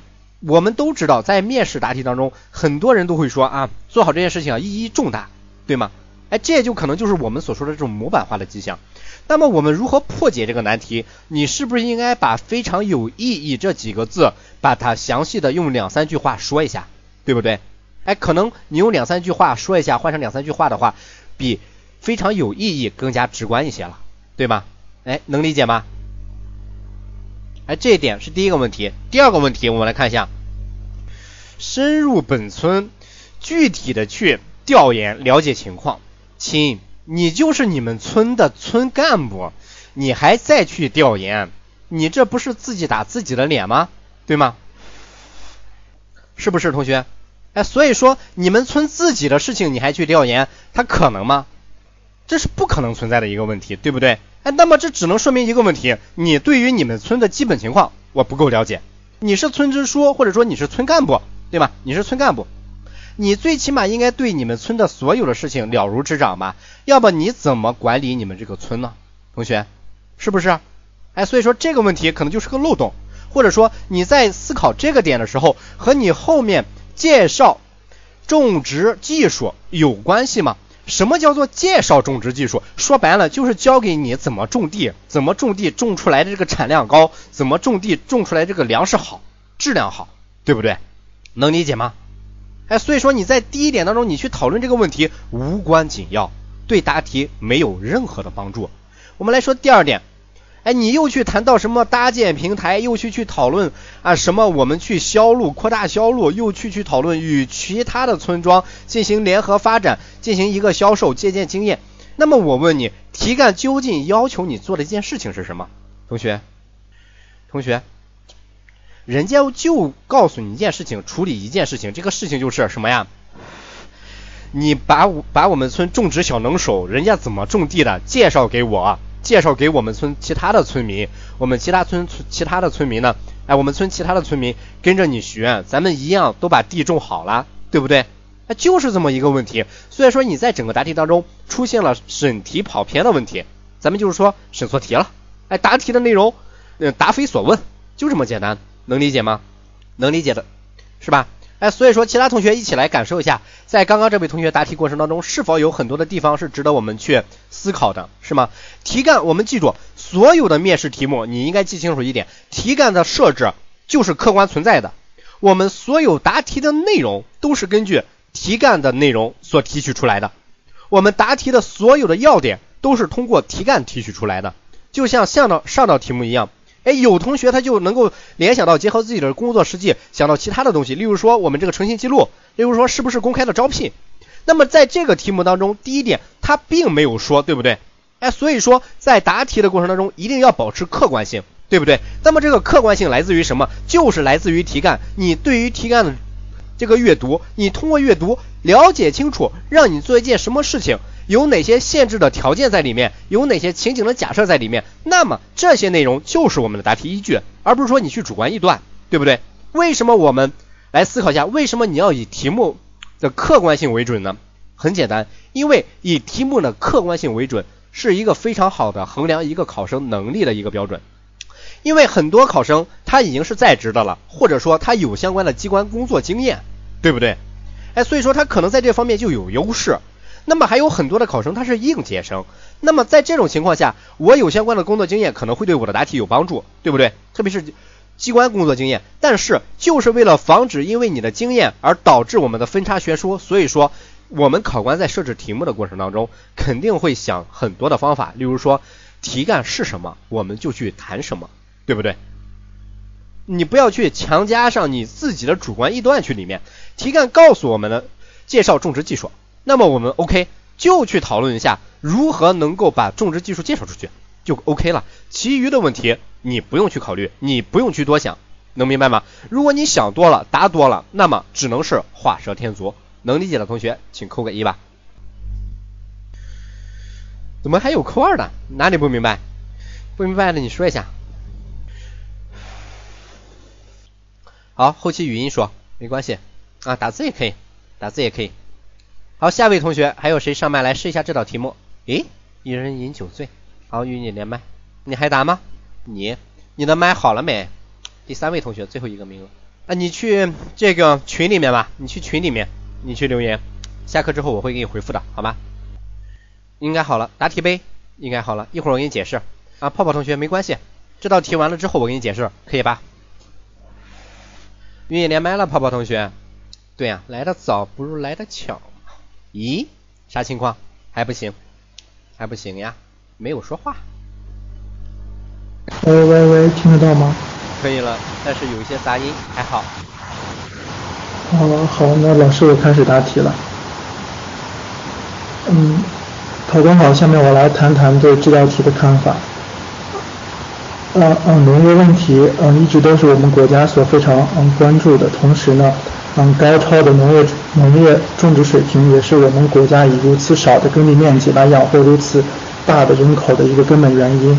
那么作为我们村的村干部，呃，开展此项的工作呢，呃，其其中重点呢有以下几点。那么第一点呢，我认为是，呃，我会呃因地制宜、有的放矢的开展工作。我会把我们把我们村的一个基本情况进行整合。比如说呢，根据我们村的呃，根据我们村的地形地貌土壤的酸碱性，以及气候的问题及风沙的。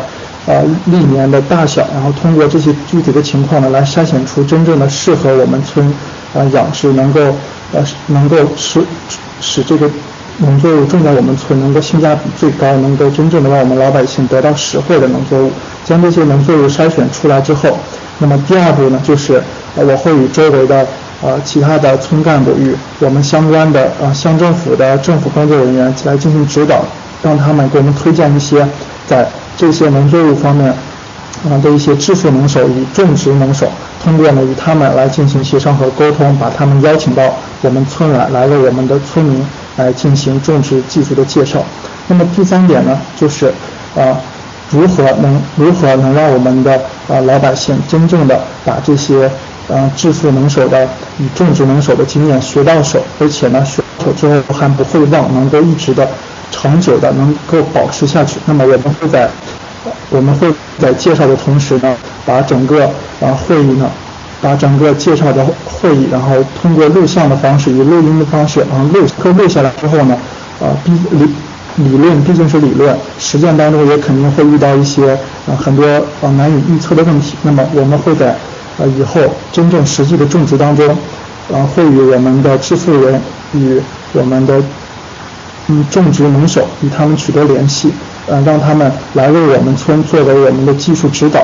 如一旦我们有一些有一些种植问题，有一些种植问题，可以及时的向他们请教，从而呢，从而避免避免造成一些其他的损失。啊，那么第四点呢，啊，就是我们在开展此项种植之后，我们如何能够长久的保持下去？啊，那就是。长久的保持下去，那么我们就是因为我们的村民啊，应该啊，应该呢互相互相互相进行沟通交流与学习，同时呢要不断有创新的精神。毕竟呢，大家都是从一步一步从种植来的，到发现问题到解决问题，我们也应该具有创新精神。同时呢，也要啊不断的创新我们的种植水平，真正的真正的把我们的啊把我们的耕地变成。变成高产与多产耕地。考官好，考生答题完毕。怎么还考官好？考官答题完毕啊？紧张紧张了好久不答题了。嗯，答题挺好的，答题挺好的。你先关一下麦，同学，我来说一下。那这位同学答题的本身的逻辑性还比较强，能够分成四四步来走。整体答题不错，那么我们来思考一下，在你作答这道题目当中，你是否有一个问题啊？你是不是需要注意？你看题干问的你是什么？这项工作的重点是什么？哎，那么我们怎么理解这项工作的重点是什么？来想一下，是问你具体做哪些内容吗？如果说他真的问你具体如何操作的话，那么他会不会问你认为你应该如何开展这项工作？这项工作应该如何开展？对不对？他是不是应该这样去设计这个问问题？这个比利同学，对吗？但是这个提问的方式它换了呀，换成什么了呀？你认为开展这项工作的重点是什么？对吗？重点是什么？指的是意是啥意思呀？就是你要去告诉考官，哎，我认为这个重点是什么呀？一，我认为选择合适的这个 致富带头人。那么你后面是不是你要去紧接着的是一个理由，对吗？去告诉考官，我认为这个东西是重点的一个原因，对吗？你思考一下，大家思考一下。如果他问你这个问题的重点是什么？那，例如说，我认为啊，第一个重点是应该选择合适的致富带头人。那么我后面跟着的内容就是去阐明为什么我认为。选择合适的致富带头人，对吗？你要有充分的原因分析在里面，对不对？所以说，你看看似非常简单的一道题目，或者说我们大家习以为常的一道题目，其实它在答案或者说提问的设计上面，它是有一定的迷惑性的。如果说我们在作答这种题目的时候，我单纯的去将什么呀，我如何做进行一个哎阐述，那么你肯定不可能得高分，能理解吗？哎，可以理解吧？哎，第二个问题我们就去思考。那么说以后如果咱们遇见了一个问题是什么呀？你认为，哎，这个工作的重点是什么？你应该怎么开展？是不是我们第一部分我直接告诉考官重点是什么？第二部分我把我的工作流程说一下就可以了，对吗？重点难点不用去区分，你也区分不开。重点难点你放在一块答就可以，好吧？我们现在就来说重点和你怎么做这个问题。来，我们来看一下这几个选这几个提问方式的设置。好。我们来看一下这三个选项的设置，或者说三这三种提问方式的设置，它是不是有一定的区别？第一个是不是就是咱们常规的什么呀？组织计划题目呀？同学们，是不是？这个好理解吧？如果说这个题目问你如何组织，你是不是就把你整个工作的过程和他说一遍就可以了？能理解的同学扣个一吧。这是我们最为基础的一种题型，组织计划题目当中。泡泡同学能理解吗？很容易区分吧？可以理解是吗？那么 OK，我们来看一下第二个问题，你认为它的重难点是什么？那么什么叫重难点？我们就可以把它理解为你认为开展这项工作的关键是什么？是不是这个问题我们要讨论的是关键内容呀？哎，这个工作的几个关键的步骤，可以理解吗？对不对？那么你说我单纯的把关键的步骤说出来，它够吗？同学们，来思考一下这个问题。哎，我认为开展这项工作的。重点是一、二、三：一、选择合适的致富带头人；二、介绍方法应该具有可操性、实践性；三、保证我们的效果。不用说，刚刚强调了两遍了，同学也给回答了，是不是？如果他真的问你重难点是什么，第一步我们应该就告诉考官重难点，对不对？那么第二步干什么呀？是不是阐述理由？对不对，同学们？你是不是应该你不光告诉考官为什么是重难点，人家问你重难点是什么？例如说，咱们举个例子啊，我问你啊，你说这个追女神，它这个重难点是什么呀？第一步获取信息，你说你后面跟上如何获取信息，还是说你后面跟上是啊获取信息多重要？因为只能获取信息呢，我们才能与了解女神的基本情况，并且呢能够投其所好，给她什么呀制造偶遇的机会，干什么怎么样怎么样，是认识我们女神的第一步，对不对？你肯定要去讲的是什么呀？告诉她关键步骤，然后再加上你认为这是她关键核心的一个什么呀理由，对吗？对不对？哎，这可能就是我们的这种题目。那么我们再来看一下第三种题型，第三种提问方式。第三种提问方式，他问的是什么？你认为重难点是什么？你应该怎么做？是不是这个工作你就需要做两步？第一步，我去告诉考官重难点是什么；第二步，我再把这个组织计划题目它的基本的答题内容再去组织一下，能理解吗？能理解的同学请扣个一，哎，泡泡同学能理解吗？还不能理解，哪里不能理解？啊，说一下哪里不能理解，你不要只打个二嘛，你告诉我哪里不能理解，哪里不能理解呢？啊，有些同学呢，好，来纠正大家一个问题，OK，OK，看这里，看这里啊，好好听，大家有可能认为呢，哎，老师，我一看这个题目，这个题干前期的描述，这是一个组织计划题啊，那么我是不是就应该把组织计划题目的一个，哎，如何作答给告诉考官呢？哎，有没有这种认为的同学？同学有没有这这种想法的？我不管遇见他问的是重难点也好，不管有没有遇见是怎么做也好，又没有遇见这两种放在一块问的也好，我都要把整个的环节全给说上。为啥？保险呗，老师这么教的呗。我告诉你，这种方法它永远是不对的。为什么？同学们，我们用个最简单的例子来说明一下。如果说他问你你应该如何组织，或者说他问你重难点。是什么？哎，这两种提问方式，你把它合二为一，画等号了。那么我问你一个问题，那么考官这样去设置这个提问方式，它有没有意义？你们先说有意义吗？你既然两种提问方式没有任何的区别在答案方面，那么我为什么还要用两种不同的方式啊？思考一下我这个问题，思考一下这个问题。哎，例如说，我问你一个问题啊，今天你吃了什么？我第二个问题说，今天你喝了什么？你认为我在回答我吃了什么，我在回答我喝了什么，它有明显之间的关联吗？没关联，两个问题，问的是重难点吗？你肯定答重难点就可以了，对不对？题干问什么，我们就要去说什么，对不对？能理解的同学请扣个一吧。题干没问的东西，咱们一概不一概不去谈，对不对？你看这个题目，人家很明显的就去告诉你这项工作的重点是什么，你告诉考官是重点，并且把你认为这个东西是重点的理由告诉考官，不就可以了吗？你为什么还要非要画蛇添足，去把你整个环节如何做的去做好呢？原因很简单，因为你看前面这一部分，你什么呀？哎，先入为主的观念，认为这就是道组织题目。同学们，你去判断一个题，它的答题的内容永远不是去根据简单的题干当中的一些背景材料去去判断的，而是去通过你后面的一个什么呀？同学们，提问方式去判断的。例如说，我再问你一个问题，同样是一道，哎，这个叫什么题目？综合分析类的题目，就问你如何去解决当前共享单车被破坏的问题。你说这两个问题它有区别吗？肯定有呀。第一个你要去分析一下，哎，我们这个共享单车被破坏这个问题。第二个你还要去提出对策，对吗？这是第一种问法。第二种问法就问你怎么办，你只需要提出解决意见就可以了，是不是？能理解吗？感觉逻辑有点乱，你不要乱啊，我们从头捋。首先我们从最为基础的开始，好吧？不要着急，你现在脑袋放空，脑袋放空，什么都不要想。第一个，我问你怎么组织，你打字吧，好吧？泡泡同学，你现在啥也没学，我问你怎么组织，你说怎么办？是不是做的是一个全过程？你先跟上我的思路啊，这个能理解吗？能理解的同学扣个一啊，专门给你一个人讲的，占用大家的时间，对吧？你现在跟我的思路走，同学们啊，跟我的思路走，你不要去考虑其他的问题，你不要去考虑其他的问题，好吧？我说什么，你们只需要回答 yes or no 就可以了，其余的问题交给我，好吗？学的问题交给我，我们现在开始。如果说题干问你这项工作你应该怎么组织，是不是我把组织的一些具体的做法说出来？回答我这个问题，好吧？是还是不是？对还是不对？回答我这个问题。没有同学存在任何的疑义吗？就这个就这个问题没有问题我们就过，有问题我们再解释。人家就问你怎么组织，我是不是只要把我这个方法告诉他我怎么做的这件事情就可以了，对吗？第二个，我问你。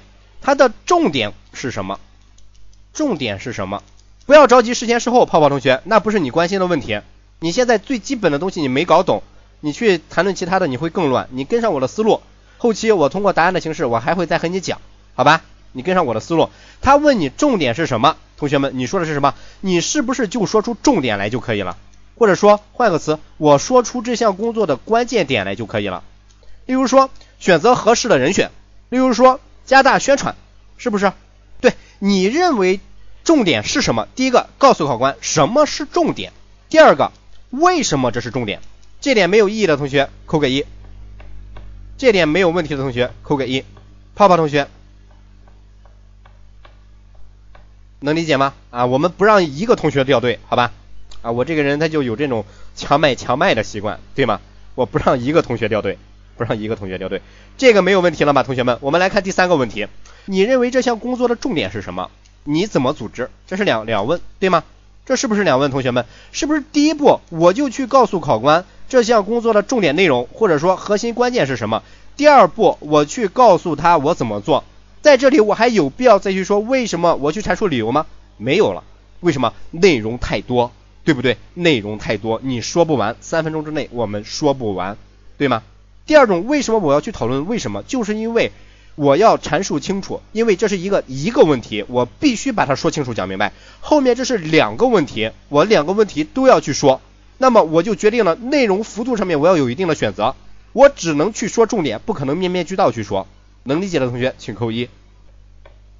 另外，我还要和大家强调一个问题，你不要去跟我谈什么前中后，这不是你们应该问的问题，因为在所有工作开展过程当中，你单纯的通过前中后三个环节，你没有办法详细的去区分，能懂吗？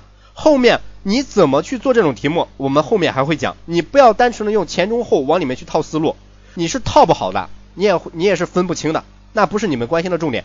今天晚上我们关心的重点就是你能把这三种提问方式它的作答内容想明白。现在能想明白的同学扣个一，或者说给我送朵花吧。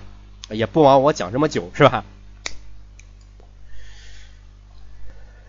？OK，那么既然有同学明白，我们就开始把这个问题讲一下，讲一下。我来把这个参考答案说一下。开展此项活动，能够让我们村村民充分了解、学习、借鉴他人先进的种植经验、技术以及方法，提高农作物的产量，增加村民的收入，是三农发展的新举措。我认为开展此项工作的重点有以下几个方面。第一，选择合适的致富带头人。鉴于农村农民的知识文化水平比较低，选取合适的致富带头人，不仅需要有扎实过硬的种植技术，还要具备良好的语言组织以及表达能力，确保他能够将自己的种植经验很好的分享给其他的村民。第二，分享内容的确定，分享内容要结合我村的具体内容，例如主要种植的农作物产品的种类、土壤、气候条件等。致富带头人介绍的致富技术应当具有适用性，适合我们村村民学习以及推广。第三，选取合适恰当的分享方式。种植技术具有很强的实际操作性，不仅理论讲授不能取得良好的效果，所以必须要采用理论讲授以及实际操作相结合的方式，通过理论加实践，让我们的现场带头人通过现场演示以及现场理论讲解，帮助我们村民能够更好的吸收。第四。确保学习的效果。致富带头人分享完自己的经验后，要设置相关的问答环节，这样不仅能够保证我们的村民针对于不理解的问题能够进行重复的提问，同时还可以确保我们在整个讲解过程当中全方面无重复的针对于自身的经验进行全面的讲授，确保我们的村民能够真正的切实的学好相关的技术，从而便于我们应用到真正的。实际的种植水种植过程当中，OK，啊就这么简单，同学们这道题目。那么我们来说一下这道题目我是怎么想到的，我们一一来想，后面再说。OK，没有问题，你想到什么不重要，因为每个人横看成岭侧成峰，你们只要做到两点就行。第一点，你告诉考官你的重点是什么；第二点，为什么它是重点，告诉考官都可以。好的，啊谢谢哎呀呀同学。那么我们来说第一点问题。第一点问题，我们讲到的是什么？你应该选择合适的致富带头人吧？为什么我们应该选择合适的？第一个，你想一下，农民如果说他真正的有水平，或者说知识文化层次比较高，当然人家也可能科学种植嘛，对不对？但是大部分的情况，他们没有一种什么呀科学合理的种植方法，对不对？没有科学合理的种植方法，所以就有可能导致他们种植，哎，产量达不到，质量达不到。所以在这个时候，他们就应该需要学习。那么在学习的过程当中，如果说我给你讲很多专业的东西，你说他能学会吗？肯定学不会。这个时候怎么办？我们就应该用通俗易懂的语言，去把原本复杂、专业化的知识，言简意赅、生动形象的讲给他听。这点没有问题吧？同学们，没有问题的扣个一吧。所以说，我的第一点，我认为这个问题的核心以及关键。那么就是你必须选择这个人，他应该合适。那么这个合适的标准是什么？第一个，专业知识、技术过硬；第二个，他的语言表达、语言组织能力很强。例如像我一样，对吗？很多同学我给你讲单纯的理论，你听不明白、听不懂，但是我给你举个例子，你就能够听懂了。这是为什么？就是因为我能把原本非常专业的东西，通过例子通俗易懂的，通过大家容易接受的一种方式，哎，给大家普及开来。那这样你不就能够听懂吗？化繁为简，对，很好。但是不是老司机，对吧？那么第二个问题，我们来考虑。我想到的是什么？第二个问题，我就要去确定内容。同学们，为什么我们讲内容？我们可能请的不是这个村的，我们本村的。所以说你要请其他地方的人来，那么我们有一句话说的特别好：具体问题具体分析，对不对？具体问题具体问具体分析。我不管怎么样，我要做到的一点就是。你推广的这些技术，你所介绍的这些经验是适合我们村种植技术的，是适合我们村种植业的，对不对？这个能理解吗？所以说我在强调第二点的时候，我确定你这个分享的内容，你必须要什么呀？哎，具有一个普适性，对吗？哎，或者说针对性啊，应该说针对性吧？这个能理解吗，同学们？对，很好，就这个意思。它这个种土豆和种地瓜的肯定不一样，是不是？我们做的肯定就是两个字，精准，很好，很好，精准。那么我们来看第三个问题。哎，第三个问题我讲的是什么呀？哎，你是不是这种分享方式上面、形式上面，我们应该做到的是什么呀，亲们？你不能单纯的讲理论，老百姓听理论听得特别嗨，但是真到了自己去实践运用的过程当中，他可能就没有那么好的去吸收你这些理论知识。所以说我们要做的什么呀？实践加理论相结合，对不对？就相当于今天我们在整个的授课过程当中，我不光让去讲理论，我还要去讲。没声音吗？肯定有声音。我肯定做的是什么呀？我要让你先去答题，你答完题目之后，我去给你点评，我再把理论的知识告诉你，对吗？你既有实践的在里面，也有我知识理论层面知识讲述在里面，这样合二为一，你才能够更好的对于今天晚上这堂课有一个消化，对不对？这个能理解吧，同学们？能理解的同学扣个一吧。那么第四点，我就要去保证它这个效果要好，对不对？如何保证效果好？你不能光说呀，亲们，对吗？你整个长线的怎么做？是不是？对吗？你是不是都应该去考虑到其中？对吗？你必须要确保的是什么呀？长线性的，或者说有同学说的叫做长效机制，你这个考核那就没有太大必要了，能理解吧？好了，同学们啊，这道题目大家肯定有很多不同的观点，或者说针对于这道题目，你肯定有很多不同的想法，没关系。都很好，你想到的点，你能想到的，并且你认为它是合理的，能够结合实际的，而且你还有非常充足的理由作为支撑就可以了。我和你讲，所有的结构化面试题目，你做到了一点就是自圆其说。那么你自圆其说，你这种能力如何去练就？那么你就需要通过不断重复大量的练习，见很多的真题，你就不断能够去适应不同的题目。让你建立起信心来，告诉考官，我不管怎么说，我就认为我这个答案它就是对的。如果你在考官面前你不自信，那么考官凭什么去选你？作为一个年轻人，如果你不自信，那么你想一下，思考一下，二十年之后、十年之后的将来，你的将来何去何从？对不对？所以说我不管你怎么样，在答题当中，即便你答的再烂再差，那么你总要告诉自己，我是最优秀的，我答的题目，我认为这就是对的。能听明白吧，同学们？所以说，自信心的养成在面试环节显得尤为的重要。有很多同学，我的很多学员，他们的答题不够好，答题的内容也不够出彩，但是他们总是能够取得高分，甚至比那些水平高的同学更容易取得高分的原因就在于他们足够的自信。啊，这也是一个小小的经验的分享。只要在考场上你有一种舍我其谁的霸气在里面，那么放心，这场考试你肯定是冠军。能听懂的同学扣个一吧。啊，这也就是今天晚上。啊，给大家带来的所有的内容 啊，现在大家可以提问，给大家留出几分钟的时间来，我们大家提问一下啊，谢谢同学们献的花啊，可能我在讲课的环节呢，水平确实还不怎么够，很多东西很多知识点可能没给大家讲到，毕竟一个多小时的时间，不到两个钟头的时间，能够讲到的知识点也是比较有限的，所以说如果大家有相关的问题，或者说针对于我们哎智达的教学老师。的教学水平有一定的肯定的话，或者说，哎，目前你还笔记没有笔记？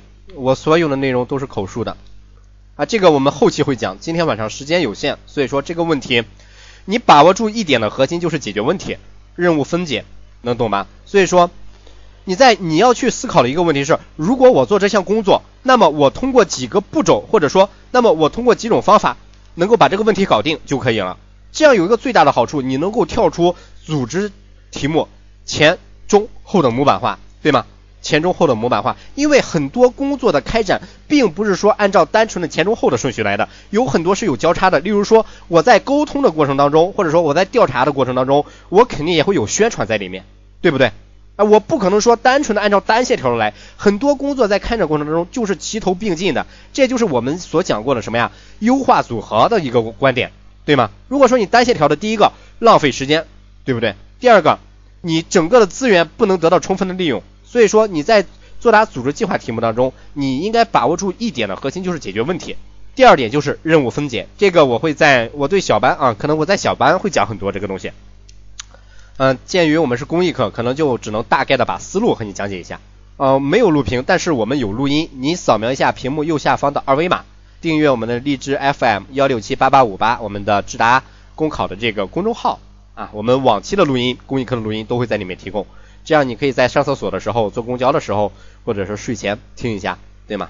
当然睡前就不要去听我的声音了，那声音比较难听，是吧？啊，有很多声优老师，你就可以听一下。嗯，还有其他问题吗，同学们？如果说啊问题没有了，那么允许我，对吧？打一个小小的广告，我们智达公考这个线上班啊正在火热报名当中，明天就要开班了。明天的代班老师呢，那就是我喽。然后同样有很多同学可能感觉这个网络线上班的效果不是很好，那么我们针对于广东的同学，我们嗯也会开设一个长线八天八晚的一个。长线的一个实战班，从理论基础到我们的后期模拟考试以及专项练习以及答题点评都会有的。所以说，如果大家有意向了解一下，可以加入我们的报名咨询群二九二二五幺二四幺啊，我们大家智达的老师基本都会在在里面啊。如果大家对我个人讲课呢，他还相对而言呢比较感兴趣，或者说有一些问题呢和我沟通一下的话啊，那么可以加我的这个公众号哦，加我的这个微信号，不好意思啊。啊，直达公考啊，不对，直达清风，哎就可以了。啊，其他同学还有问题吗？哇，你们这群家伙过河就拆桥，听完课就走人，好吧？有问题的话啊，我们再互动一下。如果没有问题的话，花花，谢谢同学，谢谢大家。啊，可能从明天晚上开始呢，啊，我就要去忙小班课程以及我们整个的实战班的一个备课了。嗯，大部分情况下你在公开的场合或者说在公益课上就会见不到我了。啊，你说？没有单纯的说，作为执法类的怎么看？你在作答的这是一种题干，题目叫做自我认知，能明白吗？如果说他没有去强调你这个什么啊执法人员这个身份的话，就不用去管他嘛，正常答题就考了就好了。肯定有的，你答题时间四道题二十分钟，你自己合理分配，读题、思考加答题，肯定会有时间限制的。嗯，不客气啊，没关系。这个雨雾同学，明天晚上我们还要，对吗？我们还有一周的时间，有更加亲密的接触，对吧？有更加亲密的接触，所以说到时候有问题，你直接问就可以了。嗯，好，啊，我这个人可能脾气比较好一些，不怎么喷，对吧？啊，但是这个莫南辉老师他就不一定了。看下课表，你去加入我们的报名咨询群，就啊二九二二五幺二四幺，或者说你去找随心都可以。啊，你不是随心的朋友吗？啊，我是老师，不怎么负责这一块儿。可能在整个课程推广环节呢，我起到的作用就是单纯的去把我们的知识点，或者说把我们整个智达教研水平啊和大家展示一下，其余的我做的就可能会比较少一些。啥叫有套路吗？有啊，答题你肯定套路的话，我觉得不是特别好。关键你还要去培养一种答题的思维，能懂吧？其实很多题目你要学会，你要具备举一反三的这种能力。如果你举你具备了举一反三的能力，他肯定会答题啊。所以说很多的培训机构，他就给你十套模板让你去背，但是你去背模板是可以的，但是有一个问题，你在答题过程当中缺乏答题的针对性，那么这就会在答题当中很吃亏，特别在作答广东的题目、组织计划题目会特别的吃亏。嗯，好，好了，同学们，对呀，不喜欢套路，不要有套路嘛。所以说我基本上不怎么去讲很多的套路性的东西。我更多的就是去强调一些思维层面的东西啊，那你好好吃，对吧？回头分享一些经验给大家，这是极好的事情。我带班啊，明天晚上我带班。明天晚我估计广东的话，暂时来看只能带一期，因为后期还要去实战一周，所以说后期带班的话，线上班基本上可能就不是由我负责了，可能有其他老师负责。我会的呀，啊，只要是我的班次的学员，那我一般情况下我都会带到考前。啊，不是我带，是智达老师会陪大家到考前。对呀，每天都会有刷题。啊，当然你有问题，你问我都可以，对吧？你问我都可以。所以说，你这个环节就需要加大这个学习力度了，对不对？嗯，啊，不要去怀疑自己，对吗？我们还是需要有一些自信在里面。我没说助教带班啊，那么如果我是助教的话。我觉得，呵呵，那这个，哎，就没法说了，对吗？我觉得一般的助教也不可能会达到我这样的一种水平，能够具有独立研发的水平啊。所以说，嗯，不好意思，不提供妹子服务，对吗？啊，都是已婚或者有有男女朋友的老师，所以说就这一方面而言，没有啊。实战班是有课本的，至少有五本书吧。我们的线上版可能提供的都是电子版的讲义，或者说这个内部的审核资料、内部的一些资料。嗯，大家还有其他的问题吗？你可以打印嘛。啊，这是我的二维码，对吗？啊，如果有问题可以扫一扫，对吗？好，同学们。